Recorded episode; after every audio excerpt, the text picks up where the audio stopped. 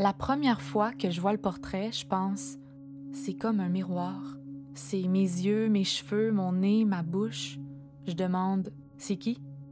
Mon père répond, c'est grand-maman Roberge. Je l'ai pas cru. Tu y ressembles. Ouais, je sais. C'est Ma sœur et ma grand-mère se ressemblent comme deux gouttes d'eau. Je suis celle qui lui ressemble. Ma grand-mère écrivait, comme moi. Elle a laissé sa vie fragmentée dans un cahier. J'en possède une copie.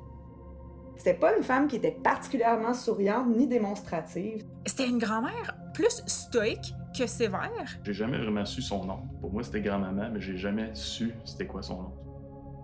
Comment raconter quelqu'un d'absent?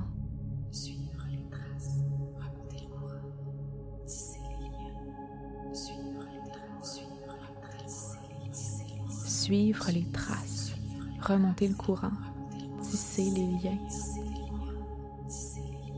Mon désir est de laisser à ma famille un petit historique de ce qu'a été ma vie.